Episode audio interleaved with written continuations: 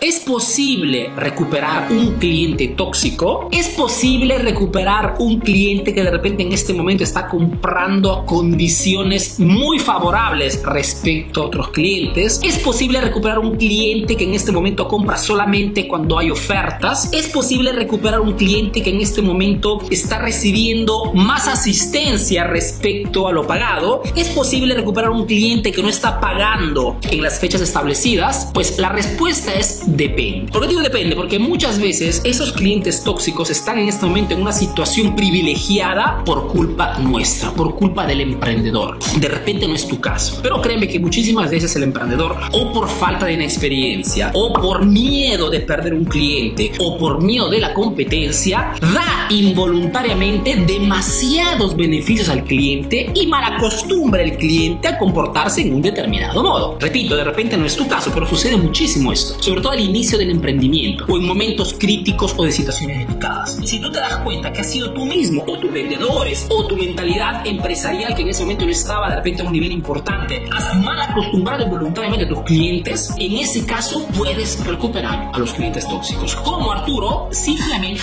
hablando face to face, cara a cara. Mejor dicho, directamente con los clientes. Si un cliente en este momento está recibiendo más servicio de lo que está pagando, pues simplemente encararlo, hablarle directamente, decirle querido cliente, mira, después de haber sacado nuestras cuentas, hemos visto que eso está recibiendo más de lo que estás pagando y no podemos permitirnos en esta situación. Entonces, o estás dispuesto a entrar en un régimen normal o lamentablemente tendremos que dejarte como cliente porque no estamos ganando dinero. Hoy digo eso porque muchas veces cuando encaras a los emprendedores que en eso se están recibiendo más o están pagando menos por un producto o un servicio establecido, pues muchas veces cuando tú pones la realidad delante de la cara de esos emprendedores también, pues muchísimas veces son personas que simplemente aceptan las nuevas condiciones porque se dan cuenta que están ya recibiendo una situación o un tratamiento demasiado beneficioso solamente para ellos y no para ti como emprendedor. Entonces, el único modo para poder recuperar esta tipología de clientes tóxicos es el de hablarles cara a cara directamente y ponerles sobre la mesa la situación. Querido cliente, en este momento no estás cumpliendo de repente las fechas establecidas y esto para nosotros representa una pérdida de liquidez y sin liquidez no vamos a ninguna parte. O te pones al día inmediatamente con los pagos o simplemente tendremos que dejarte como cliente. O querido cliente, en este momento estás pagando un precio que no respeta nuestros precios establecidos y pagando menos pues estamos perdiendo margen importante que para nosotros es indispensable. O querido cliente, en este momento estás beneficiando de una serie de servicios gratis que no podemos permitir. Por ende, se trata siempre de establecer, poner sobre la mesa la situación clara y si estás delante de un cliente que se ha vuelto tóxico por